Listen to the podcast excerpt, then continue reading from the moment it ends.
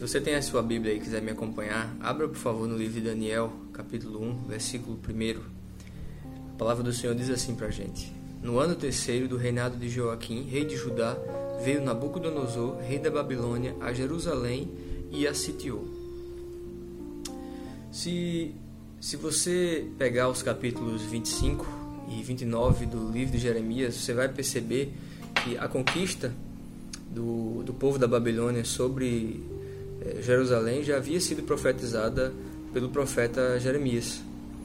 Você vai ver lá no capítulo 25 que ele diz que por 23 anos Deus levantou profetas que conclamaram o povo ao arrependimento e a mudança de, de, de atitude, de abandono de maus caminhos, mas justamente por causa da falta desse arrependimento, eh, Deus se irou com o povo. E então eh, escolheu e levantou o povo da Babilônia como instrumento seu para castigar o pecado daquele povo. E, e, então o próprio Jeremias, no capítulo 29, ele já indicava que esse tempo de cativeiro do povo de Jerusalém na Babilônia iria durar 70 anos. Feita essa breve introdução, eu queria que você prestasse atenção e observasse é, a estratégia utilizada pelo povo da Babilônia, pelo rei Nabucodonosor, é, para subjugar Jerusalém. Você não vai ver em nenhum momento na narrativa bíblica que os, o povo da Babilônia é, se utilizou de um grande exército é, de infantaria, uma grande cavalaria ou um grande número de arqueiros. Na realidade, a narrativa não indica é, nenhum tipo de, de informação a respeito de um confronto bélico direto. A estratégia que Nabucodonosor usou naquela ocasião foi a estratégia do cerco, do sítio, que consistia basicamente e literalmente em cercar o povo, o seu inimigo, é, de tal forma que os seus recursos e as, as suas provisões não pudessem ser renovados. Então, assim, é, além de enfraquecer emocionalmente aquele povo pelo constante, pela constante ameaça de invasão, ah, na medida em que os recursos é, ali, alimentos e outros materiais iam se acabando, aquele povo também se enfraquecia fisicamente.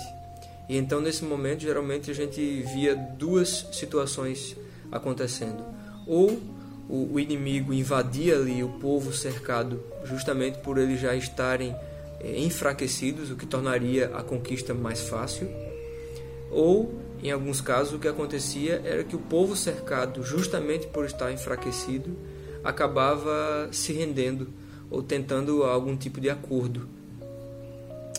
E diante de tudo isso, a nossa reflexão hoje ela gira em torno justamente desse ambiente que nos cerca. Quais são as pessoas do seu círculo mais próximo, as pessoas que têm mais influência sobre a sua vida? Quais são os hábitos que cercam a sua vida no seu dia a dia? Que ambientes você frequenta? Toda essa atmosfera tem nos fortalecido ou nos enfraquecido espiritualmente.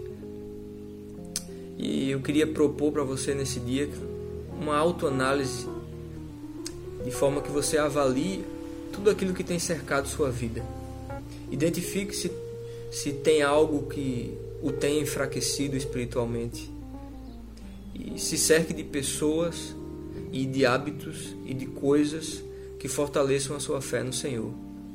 Paulo, em Efésios capítulo 6, versículo 10, ele nos exorta e nos encoraja a nos fortalecermos no Senhor e na força do seu poder.